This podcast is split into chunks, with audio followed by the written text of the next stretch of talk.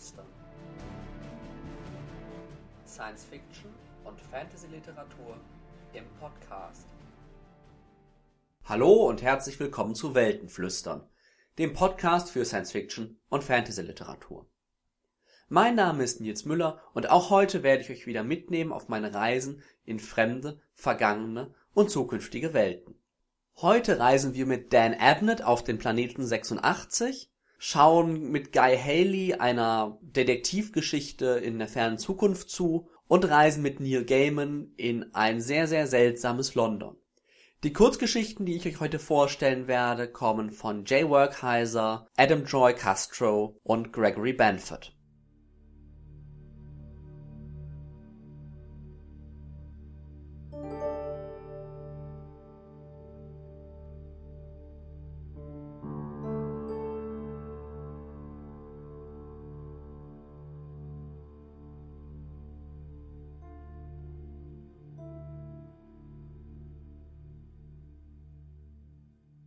Buch Nummer 1 für heute ist von dem britischen Autor Dan Abnett, der bislang in erster Linie dafür bekannt geworden ist, eben zahlreiche Romane im Warhammer-Universum geschrieben zu haben und auch für Marvel einiges an Comics gemacht hat. Heute geht es allerdings nicht um einen seiner Serienromane, sondern um seinen zweiten eigenständigen Roman Planet 86 oder auf Englisch auch Embedded, der es im letzten Jahr auf Deutsch bei Heine und im Englischen bei Angry Robot erschienen ist.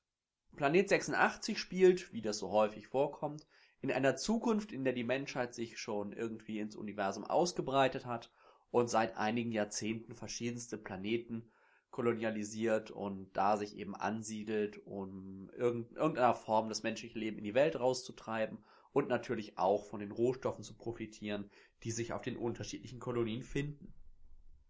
Auf der Erde hat sich ähm, auch jetzt nicht so überraschend ein Konflikt zwischen verschiedenen Machtblöcken etabliert. Da sind auf der einen Seite natürlich die USA und auf der anderen Seite China.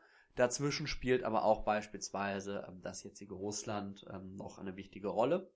Und dieser kalte Krieg, der sich daraus entwickelt hat, der trägt sich eben auch in diesen ganzen Kolonialisierungsprozess. So finden sich dann auf jedem Planeten immer in unterschiedlicher Konfiguration die verschiedenen Macht Fraktionen, die dann eben sich um die Rohstoffe, um den Lebensraum und um die attraktiven Punkte auf dem Ort eben, auf dem Planeten eben streiten. Der Planet 86, auf dem sich die Handlung des Romanes ähm, abspielt, ist eine relativ neue Kolonie, erst seit wenigen Jahren besiedelt und ähm, ist eine Kolonie, die in erster Linie von den Vereinigten Staaten ähm, der, der USA sozusagen dominiert wird. Also hier sind es amerikanische Firmen, amerikanische Siedlungsorganisationen, die auf diesem Planeten den Ton vorgeben. Und für die USA ist das natürlich auch ein wichtiges Propagandamittel und ein wichtiges Zeichen, dass sie eben im Konflikt gerade mit China ähm, Erfolge verbuchen können.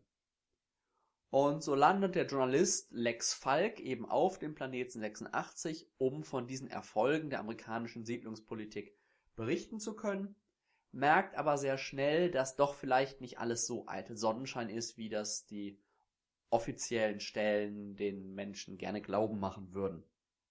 Und während er versucht, so ein bisschen hinter die, hinter den, hinter die Kulissen zu blicken, wird ein großer Industriekomplex des Planeten bombardiert und es zeichnet sich so ab, dass sich aus diesem Bombardement durchaus ein längerfristiger militärischer Konflikt entwickeln könnte.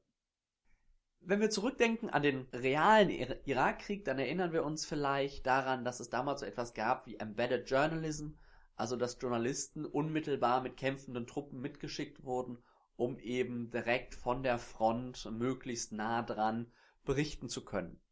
Eine ähnliche Idee baut Dan Abnett dann eben auch in diesen Roman hier ein, wie er sich aus dem englischen Titel Embedded ja auch schon ergibt. Nur, dass Lex Falk in dem Fall nicht mit einer Truppe mitreist, sondern dass er durch eine ganz ausgefuchste technische Konstruktion sozusagen in den Körper eines Soldaten schlüpfen kann. Also er reist quasi als blinder Passagier innerhalb dieses Soldaten, also der Soldat weiß davon, aber niemand sonst, reist er im Prinzip mit auf der, äh, in den Kampfszenen durch, durch diesen Krieg. Das Problem ist nur, dass Lex Falk und seine Truppe in einen Hinterhalt geraten und sein Wirtskörper sozusagen so schwer verletzt wird, dass er sich selber nicht mehr kontrollieren kann und im Prinzip Lex Falk die Kontrolle über den Körper übernehmen muss, wenn er überleben will. Aus dem ersten Einsatz eben zur Aufklärung dieses Bombardements entwickelt sich dann tatsächlich ein militärischer Konflikt, in dem ähm, Lex Falk und eben seine Truppe von Kampf zu Kampf gehetzt werden und dabei einem großen Rätsel auf die Spur kommen. Im ersten Drittel hat mich Planet 86 von, von Dan Abnett echt überzeugt. Es ist gut und spannend erzählt. Er legt eine unglaublich plastische, glaubwürdige Welt an, die so ein bisschen sehr ähnlich scheint wie das, was wir heute haben, nur eben ein paar Jahrzehnte oder sogar Jahrhunderte in die Zukunft transponiert. Dabei beschränkt er allerdings die Erklärung des Ganzen auf ein Minimum und macht es so dem Leser manchmal ein bisschen schwer, in die Sache reinzukommen, aber das ist eigentlich ein kleineres Problem, weil er doch durch seine Figuren die Welt und deren Entwicklung dem Leser schön klar macht. Dabei legt er in dem ersten Drittel echt spannende Themen an, also er thematisiert die Medien und was für einen Einfluss die darüber haben, wie Menschen zu Hause Konflikte sehen und ähm, wie die eben auch versuchen bewusst zu manipulieren oder zu steuern, wie öffentliche Meinung ähm, sich ausrichten soll. Er spricht das Thema Kolonialisierung an und die damit verbundenen Konflikte eben zwischen unterschiedlichen Kolonialmächten, aber auch moralische Fragen, ethische Fragen eben der Aneignung eines fremden Planeten. Und schließlich baut er auch so ein bisschen mit dem den USA-China-Konflikt, der sich jetzt in der Realität ja so ganz langsam anbahnt, baut er eben auch konsequent in die Zukunft fort. Nach diesem ersten Drittel nimmt das Buch dann aber eine gewaltige Wende und wird von so einem klassischen, ja, Zukunftsroman, einer klassischen Zukunftsvision eigentlich zu einem absolut reinrassigen und ausschließlichen Actionroman. Also nachdem Lex Falk dann mit seiner, mit seiner Truppe und in seinem Wirtskörper eben diesen Industriekomplex besucht und sich daraus dann eben in diesen militärischen Konflikt hineinrutscht, jagen die eigentlich nur noch von Action-Szene zu Action-Szene und das einzig reflektierende Moment sozusagen darin ist eben noch zu sehen, wie Lex Falk versucht, in seinem Wirtskörper, den er nun selber kontrollieren muss, in der ungewohnten Situation des Krieges sozusagen klarzukommen und überhaupt erstmal zu überleben. Also man muss sich das so vorstellen, dass die wirklich in einen schweren Artilleriebeschuss äh, geraten oder auch in Nahkampfsituationen, in denen Lex Falk sich nicht darauf verlassen kann, dass sein Wirtskörper oder sein Wirts, seine Wirtsperson ähm, diese Szene für ihn überlebt, sondern wo er wirklich selber kämpfen muss und selber irgendwie das, das durchstehen muss. Allerdings ist dieser innere Konflikt, der unglaublich viel Entwicklungspotenzial böte, ähm, nicht wirklich ausgespielt. Also Abnett beschränkt ihn da wirklich auf die Action-Szenen und auf das, was unbedingt nötig ist, um den Fortlauf der Handlung halbwegs plausibel zu halten. Auch die anderen Themen, die im ersten Drittel angelegt werden, werden im Prinzip überhaupt nicht mehr aufgegriffen. Also die schweben noch so ein bisschen im Hintergrund und das Wissen um die Details der Welt ist ganz praktisch, um der Handlung wirklich folgen zu können. Allerdings passiert nicht mehr viel damit. Das wird nicht mehr irgendwie aufgegriffen, thematisiert. Das verändert sich nicht. Und es geht im Prinzip alles irgendwie nur noch darin, einmal um die Action-Szenen und dann eben um das große Rätsel, den Grund für diesen Konflikt ähm, dem die Beteiligten und dem diese Truppe dann im Prinzip so hinterherhechelt und wo sie eigentlich sehr zufällig immer genau am richtigen Moment an der richtigen Stelle sind, um erstens angegriffen zu werden, dass sich eine schöne Action-Szene ergibt und um zweitens mit der Lösung der Action-Szene auch der Suche nach dem, ähm, nach dem Grund des Ganzen immer ein Schrittchen näher zu kommen. Und da übertreibt es Ebene dann in meinen Augen doch ziemlich mit Zufällen. Also wenn dann irgendwie Geheimdienste oder Militärs mit, seit Monaten nach einem bestimmten Landstück suchen und die Truppe, wo gerade zufällig dieser Journalist drin ist, dann gerade zufällig auf ihrer Flucht über diesen, über diesen Punkt stolpert, ähm, scheint das doch so ein bisschen sehr weit hergeholt. Und ähm, ähnlich ist dann auch das Ende, da kommt dann zwar irgendwie so ein, so ein großer, großer Aha-Effekt oder irgendwie sowas, was man in einem, in einem Film so richtig schön mit pompöser Musik und Kamerafahrten und wow und ah und äh, sowas aufbauen könnte, was aber da im Buch irgendwie ziemlich beliebig und ziemlich, ähm, ja, eigentlich auch unkreativ wirkt. Damit bleibt Planet 86, naja, Popcorn-Kino der einfachsten Sorte. Also nach dem ersten Drittel ist es im Prinzip ein reiner Action-Roman. Ich meine, es ist Military Science Fiction, das ist keine Frage. Aber auch als solche hatte ich mir so ein bisschen mehr erhofft gerade nachdem die Themen im ersten Drittel doch sehr viel Gedanken und ähm, viele Ideen und sowas versprochen haben, Das kann Abnett dann leider nicht mehr einhalten. Damit verspielt Planet 86 unglaublich viel Potenzial, dass ich am Anfang noch dachte, dass es da wäre und zeigt mir auch mal wieder, dass Military Science Fiction vielleicht auch einfach nicht unbedingt mein Ding ist.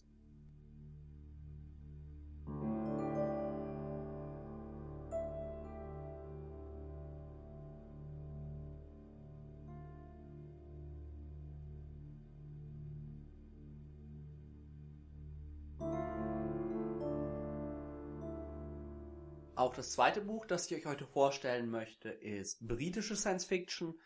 Diesmal allerdings von dem langjährigen und erfahrenen SF-Journalisten und Kritiker Guy Haley, der unter anderem für das SFX Magazine und auch für White Dwarf gearbeitet hat. Reality 36 ist sein erster Roman, der letztes Jahr im Sommer bei Angry Robot Books erschienen ist und der im Prinzip die erste Hälfte einer, ich glaube, Duologie darstellt, die mit Omega Point, das jetzt im April erscheint, ähm, ihr Ende findet.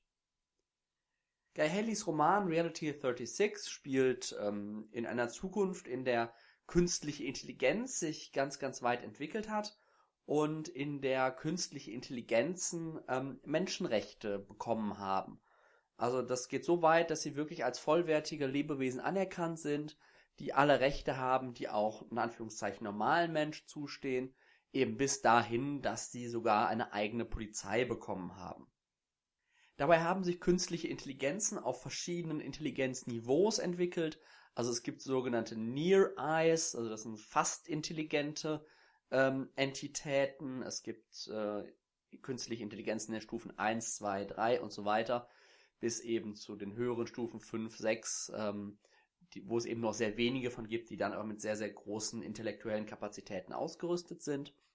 Und diese künstlichen Intelligenzen sind halt nicht darauf beschränkt, irgendwie als Computer an irgendeiner Stelle zu agieren, sondern sie können sich sozusagen in gewisser Weise in der Welt manifestieren, weil sich die reale physische Welt mittlerweile so, so ein also Datengrid sozusagen zugelegt hat, über das immer an, an physischen Orten eben auch so eine, so eine virtuelle Ebene sozusagen übergelagert ist. Also eigentlich so ein klassisches ähm, Cyberpunk-Element. Und diese virtuelle und diese physische Welt können also sehr stark interagieren, sodass sich künstliche Intelligenzen beispielsweise als Hologramme manifestieren können oder sich im Extremfall sogar in bestimmte Elektrogeräte hineinbegeben können, sozusagen. Die künstlichen Intelligenzen haben allerdings nicht nur Menschenrechte gewonnen, sondern sie haben auch mittlerweile im Weltsystem sozusagen zentrale Positionen eingenommen. So werden beispielsweise die USA regiert von drei künstlichen Intelligenzen, die nur als Three Sams bezeichnet werden. Und auch die, ähm, der Polizeichef sozusagen der europäischen Polizei ähm, ist eine künstliche Intelligenz vom, von, von Status 5 und wird als EU-Pol 5 ähm, im Roman eben bezeichnet. Neben der realen Welt und dieser virtuellen Überebene, dieser virtuellen Parallelebene, gibt es auch sogenannte Realities. Das sind im Prinzip, wenn ich das richtig verstanden habe, so ein bisschen virtuelle Welten, so ganz im Sinne von Second Life oder World of Warcraft, in denen sich äh, künstliche Intelligenzen niedergelassen haben. In denen also künstliche Intelligenzen leben und für die diese Welten auch die realen Welten sind. Und entsprechend der Anerkennung von künstlichen Intelligenzen als vollwertigen Wesen ähm, haben eben auch diese Realities, diese virtuellen Realities sozusagen, einen gewissen Status als äh, schützenswerte Welten bekommen, ähm, die eben beschützt werden müssen und die nicht einfach abgeschaltet werden dürfen. Also das könnte ja in dem Fall gehen, indem man sozusagen ähm, die Server runterfährt. Und vor diesem doch recht komplexen Hintergrund entwickelt ähm, Guy Haley dann im Prinzip so ein bisschen so eine klassische Detektivgeschichte. Also er hat dem, die namensgebenden Figuren, also die der Reihe den Namen geben, Richards und Klein. Richards ist eben eine künstliche Intelligenz, die sich dazu entschieden hat, ihr Leben so ein bisschen in den Dienst der Menschen zu stellen, in Anführungszeichen. Also sich für eine künstliche Intelligenz sehr menschenfreundlich verhält und ähm, eben dann ein Detektivbüro sozusagen eröffnet hat, und, um eben Fälle zu lösen, die die Menschen nicht alleine gelöst bekommen. Richards wird unterstützt von Otto Klein. Otto Klein ist ein ehemaliger deutscher Militär, ein Söldner, der ganz stark durch elektronische und mechanische ähm, Implantate aufgerüstet ist und der wirklich sowas wie ein, wie ein Cyborg eigentlich mittlerweile darstellt. Und ähm, der eigentlich sehr zynisch ist und der vor allen Dingen künstlichen Intelligenzen, inklusive seinem Partner, extrem skeptisch gegenübersteht und doch auch so das ein oder andere Mal fallen lässt, dass er die am, am liebsten alle sofort abschalten würde. Das sind also unsere beiden Ermittler, die sich wirklich so ein bisschen im Sinne von äh, Sherlock Holmes und Dr. Watson eben den, den unterschiedlichen Fällen widmen. Und in diesem ersten Roman geht es eben um den Mord an einem der führenden Wissenschaftler künstlicher Intelligenz, nämlich an Zheng Fan, ähm, der anscheinend äh, umgebracht worden ist, der tot in seinem Apartment aufgefunden wurde und ähm, dessen Assistentin Veronique Valder ähm, auf der Flucht ist und vor irgendwelchen Bedrohungen, die am Anfang des Romans nicht ganz verständlich sind, eben fliehen muss. Und aus diesem, aus diesem Fall, aus diesem Mord an Jean Fan, der Flucht von Veronique Valder und der Suche eben von Richards und Klein nach dem, den Tätern, äh, entwickelt sich dann eben nicht nur ein Kriminalfall, sondern wie sich das für einen guten Science-Fiction-Roman gehört, natürlich eine ganz viel größere Verschwörung, die irgendwie die ganze Welt bedroht und ähm, ja, die irgendwie alles umwirbeln könnte. Ich muss sagen, dass ich von Reality 36 einen sehr gemischten Eindruck habe. Ähm, was ich sehr gut fand, ist dieses zu Ende denken. Es gibt nur einige Romane, ich denke jetzt nur mal an, oder Kurzgeschichten an Isaac Asimovs uh, The Bicentennial Man, was dann ja von Robert Silverberg zu einem Roman ausgearbeitet wurde. Es gibt einige Geschichten in der Science Fiction, die sich damit auseinandersetzen, ähm, inwieweit künstliche Intelligenzen ähm, Menschenrechte bekommen sollen, inwieweit sie irgendwie als intelligent und damit auch als schützenswerte Wesen anzuerkennen sind. Und Guy, Guy Haley nimmt das sozusagen mal als Prämisse seines Romans, was ich einen sehr, sehr spannenden und interessanten Ausgangspunkt finde. Und auch diese Doppelung sozusagen von physischer Welt, in der wir uns bewegen, und diesem digitalen Grid, was irgendwie über der gesamten Welt drüber liegt, finde ich einen sehr, sehr spannenden Ausgangspunkt. In der Konstruktion seines Romans fängt Haley mit einer sehr langen Einleitung an, einer sehr langen Einführung, in der er erstmal die Figuren ähm, relativ ausführlich vorstellt und ähm, ebenso zeigt, wie sie sich in der Welt bewegen. Dabei vergisst er ein bisschen die Welt an sich vorzustellen. Also das geht dann so weit, dass er teilweise Abkürzungen benutzt, die er nicht erklärt, die sich dem Leser erst so im Laufe des weiteren Romans erschließen und es dadurch ziemlich schwer machen, in diese Welt einzusteigen und überhaupt erstmal diese ganzen Ebenen, die da miteinander verschwimmen, ähm, zu verstehen und zum Beispiel diese reale physische Welt von dem digitalen Grid zu unterscheiden. Nachdem er sich dann dieser Einleitung gewidmet hat, beginnt der eigentliche Plot des Romans im Prinzip erst damit, dass die künstliche Intelligenz, die eben der Polizei Europas sozusagen vorsteht, die UPOL 5, Richards damit beauftragt, den Mord an äh, Jenqui Fan zu lösen. Aus diesem klassischen Kriminalfall entwickelt Haley dann eine sehr actionreiche Handlung, in der sich im Prinzip ähm, Klein und Richards durch diese durch dieses Rätsel kämpfen in erster Linie. Also es gibt so einige detektivische Momente, aber eben auch ganz viele Momente, die mich sehr irgendwie an James Bond Filme oder in einer Szene sogar auch äh, an Terminator sehr stark erinnert haben. Und die Handlung ist dann an der Stelle auch nicht sonderlich komplex konstruiert, sondern relativ einfach, aber durchaus ähm, unterhaltsam. Vor allen Dingen ist mir da aufgefallen, dass Haley im Prinzip kaum falsche Fährten anlegt. Also, dass man immer so das Gefühl hat, ja, das, was jetzt passiert, das ist auch wirklich das, was passiert. Und es nicht, gibt nicht irgendwie so eine, so eine doppelte Ebene, dass man jetzt irgendwie so meint, na, da, da steckt noch mehr hinter oder so. Im Gegensatz zu Dan Abnett, dessen Buch ich ja ähm, vorher besprochen habe, vergisst es Haley aber nicht, auch zwischendurch mal eine, die Ebene zu wechseln und so reflex, reflexive Momente einzuordnen. Bei ihm ist die Action also nicht alles. Und er stellt dann eben auch so Fragen, was es überhaupt heißt, Mensch zu sein. Er arbeitet so ein bisschen diese Differenz zwischen der realen und der virtuellen Welt, diesem virtuellen Grid, heraus und widmet sich eben besonders, besonders der Figurenkonstellation einerseits zwischen der künstlichen Intelligenz Richards und dem Cyborg Otto Klein und auf der anderen Seite aber eben auch ähm, zwischen den künstlichen Intelligenzen Richards und EUPOL 5, die halt doch sehr unterschiedliche Agenten verfolgen und sich gerade so im Bezug auf das, wie sie die Menschen sehen, extrem stark unterscheiden. dadurch, dass sich Haley sehr stark auf seine Figuren und auf die Handlung und die Action konzentriert, bleibt diese unglaublich faszinierende Welt aber nichtsdestotrotz immer noch relativ flach und es fehlt mir so ein bisschen dieses Gefühl, diese Welt zu kennen, sie zu verstehen. Und man hat immer so das Gefühl, wenn was Neues passiert, muss man immer auch gleich erstmal noch den Hintergrund der Welt verstehen, der das ermöglicht, dass das gerade passiert. Und da fehlt mir so ein bisschen, bisschen die Grundlage. Nichtsdestotrotz fand ich Reality 36 durchaus spannend zu lesen, mit sehr, sehr interessanten Ideen, die mir echt, die mir echt Spaß gemacht haben. Ich bin mir allerdings noch nicht ganz sicher, ob ich mir jetzt Omega Point, was ja nächsten Monat erscheint, holen werde, um die Duologie abzuschließen, weil es mir dann doch oft einfach zu actionreich, zu verworren teilweise auch eben einfach, weil man die Hintergrundwelt nicht so wirklich versteht war. Und ähm, da ich wahrscheinlich mich erstmal noch auf andere Lektüre stürzen werde.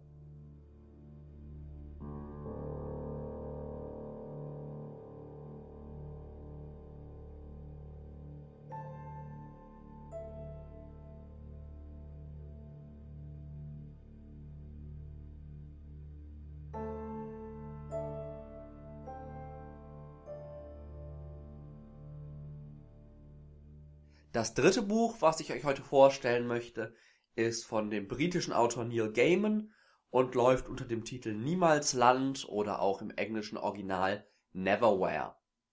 Neil Gaiman ist sicherlich einer der bekanntesten äh, englischen oder sogar europäischen aktuellen Fantastikautoren. Er arbeitet sehr, sehr vielfältig. Er hat also verschiedene Romane geschrieben, für die er bekannt geworden ist. Zum Beispiel Sternenwanderer oder auch American Gods. Ähm, er hat mit Terry Pratchett zusammengearbeitet bei dem Buch Ein gutes Omen. Er hat aber auch Comics gemacht. Äh, besonders bekannt geworden sind da ähm, die Sandman-Reihe und auch Coraline, das ja ähm, vor einiger Zeit auch als sehr, sehr guter Animationsfilm in die Kinos gekommen ist. Dann ist er auch noch ähm, teilweise Drehbuchautor der ja mittlerweile schon Kultserie aus Großbritannien Doctor Who und obwohl er eben Brite ist und auch ähm, viele seiner Bücher und gerade auch Niemalsland eben in England spielen und mit England in gewisser Weise auch spielen, lebt er schon seit einiger Zeit in den USA und ist verheiratet mit Amanda Palmer, das ist die Sängerin von den Dresden Dolls. Neil Gaiman ist auch im Netz sehr aktiv und vor allen Dingen bei Twitter twittert er als Neil himself und das Buch, was ich euch jetzt vorstellen möchte, ist ähm, schon etwas älter, ist auf Deutsch erschienen 1996 bei Heine. Und das basiert eigentlich auf einer kleinen Fernsehserie. Diese Fernsehserie ist aber eigentlich nie wirklich bekannt geworden. Ich glaube, noch nicht mal in England war die ein großer Erfolg. Das Buch ist allerdings wirklich, ähm, wirklich dann eines seiner, seiner großen Werke sozusagen, seiner großen Bücher, auch wenn es relativ kurz ist. Das möchte ich euch jetzt ganz kurz noch vorstellen. Wenn ihr Gaiman schon mal gelesen habt, der weiß, dass seine Bücher meistens irgendwie damit spielen, dass in der Realität, wie wir sie kennen, dass da irgendwas Mysteriöses, Magisches, Mystisches passiert. Also beispielsweise bei American Gods geht es ja darum, dass irgendwelche Götter sozusagen auf, die er auf der Erde sind und sich da bewegen. So ein bisschen wie die griechischen, wie die griechischen Götter, nur wesentlich dreckiger und äh, alltäglicher. Niemalsland macht da keine Ausnahme. Niemalsland spielt in London. Und London ist in diesem Fall nicht einfach nur irgendein London, sondern das London, wie wir es kennen. Nur dass es neben diesem London eben noch ein sogenanntes Unterlondon gibt. In diesem Unterlondon bewegen sich die Gefallenen der Stadt, die Ratten, und das ist so ein bisschen so eine Parallelwelt, die auf dem gleichen Gebiet existiert wie eben ähm, die Stadt London, aber man kann im Prinzip von der normalen Stadt London in diese Unterwelt hineinfallen und muss dann eben in dieser Unterwelt leben, in den Abwasserkanälen, in den dunklen Gassen, in den Hinterhöfen, in irgendwelchen verfallenen Gebäuden findet diese Welt eben statt und man kann sich immer nur in einer der beiden Städte gleichzeitig bewegen. Diese Konstruktion von mehreren Städten an einem Ort, auf einem physischen Gebiet, finde ich unglaublich spannend gibt es zum Beispiel auch von China Mieville, der ja auch dieses Eindringen des Mystischen in die, in die reale Welt ähm, sehr stark hervorhebt. Und bei Mieville ist es eben einmal das sein Buch König der Ratten, das auch wie Gaiman hier sehr, sehr ähnlich eben damit spielt, dass sich eine Parallelwelt neben London irgendwie bewegt. Und dann gibt es von Mieville auch noch das hervorragende Die Stadt und die Stadt, in der er dieses Prinzip der zwei Städte, die sich auf einem Gebiet befinden, wirklich äh, ins, ins Extrem bringt und absolut geniale Ideen und eine genial konstruierte Welt baut. Aber zurück zu Neil Gaiman. Neil Gaiman hat mich bisher nicht wirklich begeistert. Also ich habe sowohl sein American Gods gelesen, als auch ähm, ein gutes Omen zusammen mit Terry Pratchett. Die haben mich beide nicht so ganz umgehauen, weil sie mir irgendwie zu anarchisch, zu unlogisch, zu, ja, kann das ganz, ganz schwer fassen, zu, zu wild und wirr irgendwie waren. Und Niemalsland ist da Gott sei Dank ähm, eine sehr, sehr schöne Ausnahme. Niemalsland ist da ein bisschen anders. Es setzt nicht so sehr darauf, möglichst abgefahrene Figuren und abgefahrene Ideen zu präsentieren, sondern konzentriert sich viel mehr auf die Handlung und eben auch auf die Figuren. Im Mittelpunkt von Niemalsland steht Richard Mayhew. Richard Mayhew ist ein Brite, irgendwo aus der Provinz, der sich entschlossen hat, sein Glück in London zu suchen. Das findet er da auch. Er wird zu einem leidlich erfolg erfolgreichen Börsenhändler, lernt ne, seine Freundin kennen, Jessica, und könnte so eigentlich ein erfülltes und erfolgreiches Leben leben, wenn er nicht schon immer irgendwie das Gefühl hätte, dass etwas fehlt, dass etwas zu wenig ist und dass irgendwie dieses Leben nur so ein bisschen so eine Fassade darstellt. Auf dem Weg zu einem wichtigen Geschäftsessen von Jessica findet Richard dann auf einmal ein kleines Mädchen, das auf der Straße liegt, schwer verletzt und, naja, fast schon tot aussieht. Obwohl Jessica ihn drängt, doch jetzt zum Essen zu gehen und ihren Chef kennenzulernen, nimmt er das Mädchen mit zu sich nach Hause und rettet ihm damit das Leben. Während er das Leben von Daw, so heißt das Mädchen, rettet, ähm, verurteilt er damit jedoch sein eigenes zum Scheitern. Denn Daw wird von zwei Mördern, gedungenen Mördern und Folterern verfolgt, die schon ihre Familie getötet haben und die es jetzt auch als auf Daw abgesehen haben. Um sich an Richard zu rächen, sorgen sie dafür, dass er jetzt Teil von Unterlondon wird. Also auf einmal erkennt ihn seine Freundin nicht mehr, seine Wohnung wird anderweitig vermietet und er merkt, dass er überhaupt keinen Platz mehr hat in seiner bisherigen Welt, ja, dass er nicht mal mehr von anderen Leuten wahrgenommen wird. Nachdem Richard dann in die Unterwelt gefallen ist, äh, machen er und Daw sich auf die Suche nach einerseits den Mördern von Daws Familie und andererseits nach einem Weg von Richard aus dieser Unterwelt hinaus in zurück in das reale London und erleben dabei eben so einiges an Abenteuern und bewegen sich eben durch dieses durch dieses London, das der Leser dadurch auch sehr sehr gut kennenlernt, also dieses Unter-London. Mir hat Niemalsland, wie man vielleicht schon merkt, wirklich gut gefallen. Es hat so sehr viele Parallelen zu zwei Büchern von China Mieville, die ich sehr mochte. Und diese Mischung aus Realität und Mythos, da schafft Gaiman, finde ich, in diesem Buch tatsächlich mal eine ganz gesunde Balance. Weil man erkennt irgendwie die reale Welt wieder, man erkennt den Bezug der mythischen Welt zur realen Welt und kann eben auch in dieser mythischen Welt einiges irgendwie, einiges irgendwie rausziehen, in der es eben darum geht, wie Menschen scheitern, wie Menschen aus dem realen, bunten, öffentlichen, ähm, bekannten Leben herausfallen und dann so in eine Unterwelt geraten, in der ganz eigene Gesetze herrschen, in der viel mehr noch das Gesetz des Stärkeren gilt und die andere eigentlich überhaupt nicht wahrnehmen. Also so eine richtige Parallelwelt. Und das ist so das ganz, ganz Spannende, wo Gaiman hier mitspielt. Niemalsland ist also einfach absolut beste Fantastik und es hat mir auch jetzt wieder die Motivation gegeben, mich mal ein bisschen mehr mit Neil Gaiman auseinanderzusetzen. Denn das letzte Mal, dass ich ihn gelesen habe, ist schon ein paar Jahre her. Und wer weiß, Geschmäcker ändern sich ja auch. Und manche Bücher kommen auch manchmal noch zu früh, wenn man sie das erste Mal liest. Also gebe ich American Gods vielleicht demnächst nochmal eine zweite Chance.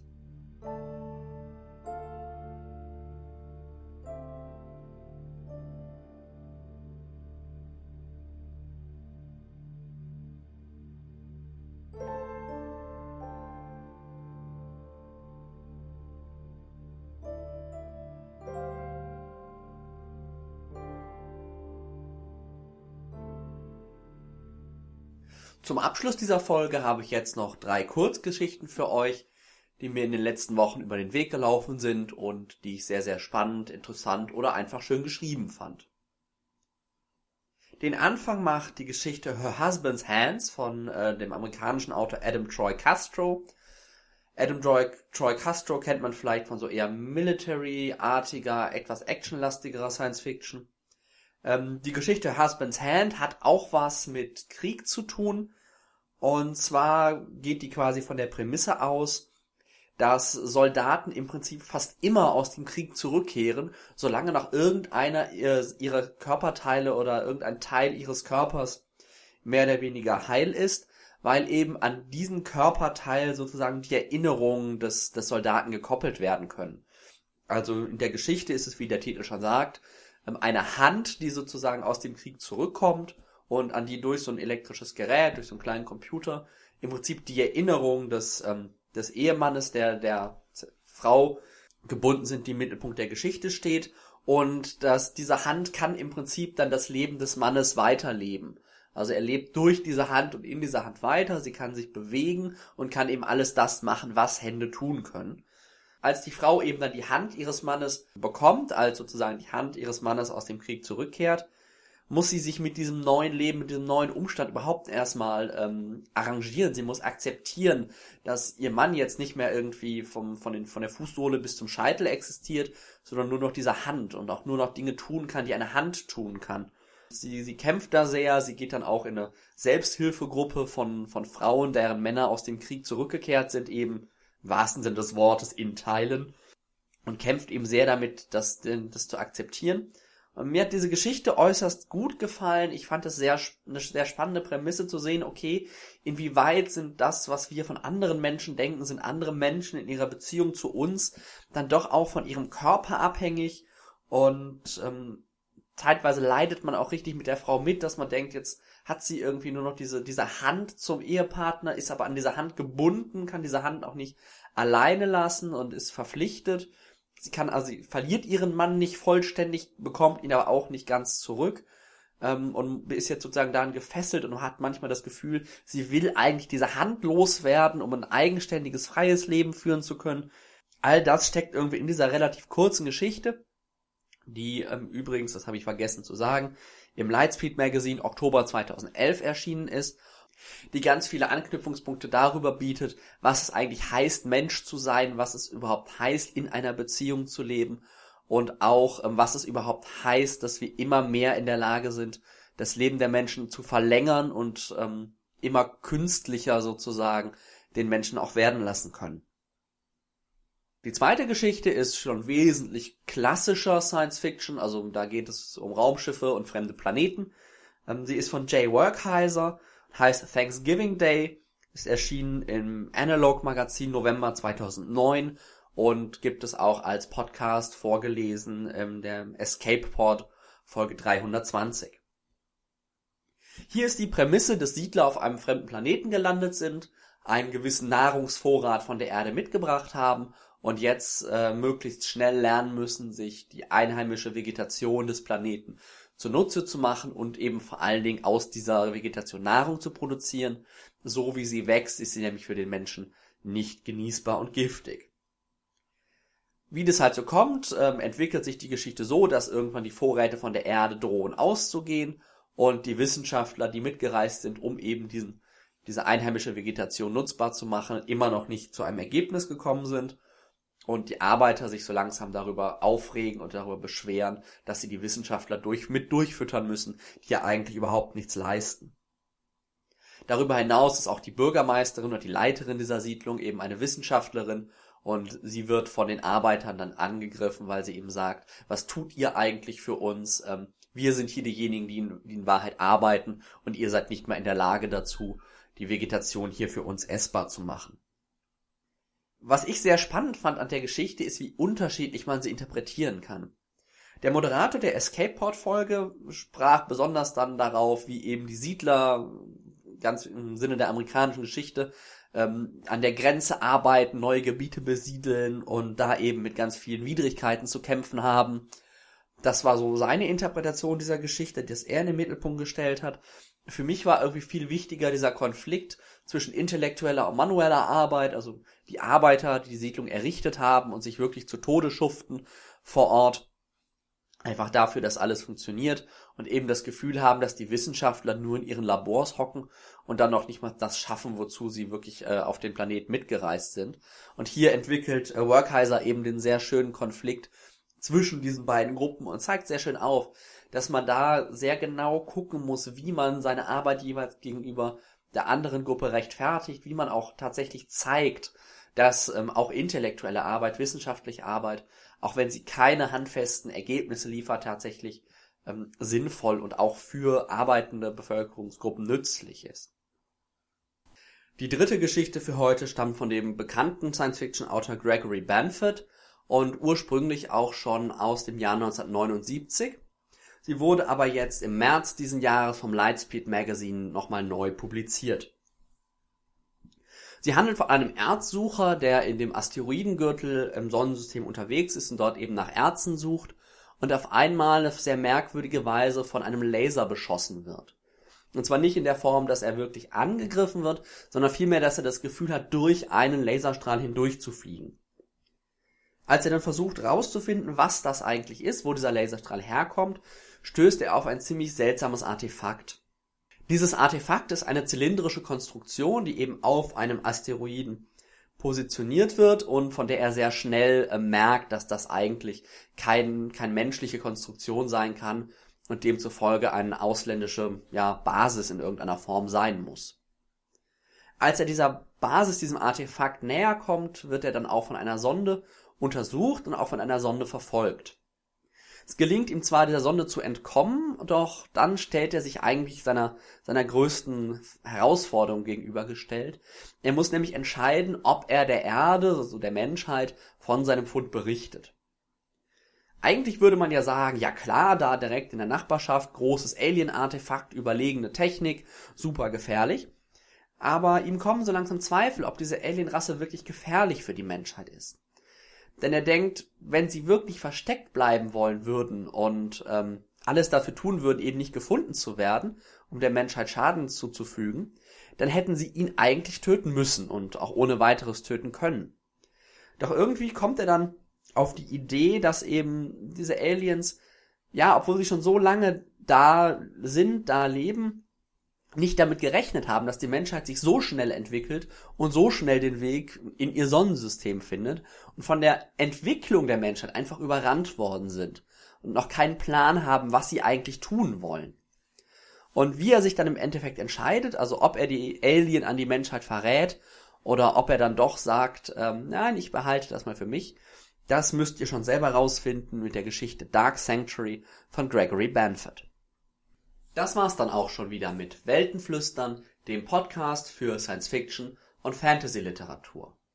Ich hoffe, ich habe euch mit den Büchern und Kurzgeschichten einige Ideen geben können, was man in den nächsten Wochen und Monaten so auf dem Balkon oder im Park lesen könnte. Wenn ihr mir etwas zu sagen habt, einen Kommentar hinterlassen wollt, einen Verbesserungsvorschlag habt oder einfach eine Frage, schaut einfach auf der Webseite weltenflüstern.de vorbei und hinterlasst mir dort einen Kommentar. Auf der Seite findet ihr auch die Möglichkeit, den RSS-Feed zu diesem Podcast zu abonnieren und natürlich den direkten Link zu iTunes. Ihr findet mich auch bei Twitter. Dort bin ich als Weltenkreuzer unterwegs. Die Musik im Intro dieses Podcasts kommt aus dem Stück Breaking the Siege vom Album Epic des Celestial Aeon Projects und die Pausenmusik in dieser Folge sind Ausschnitte aus dem Stück Piety des Albums Triosphere von Project Divinity. Beide Stücke und die dazugehörigen Alben stehen unter einer Creative Commons Attribution Non-Commercial Share-alike License, ebenso wie dieser Podcast. Jetzt wünsche ich euch noch einen schönen Frühlingsanfang und wir hören uns dann wieder im Mai.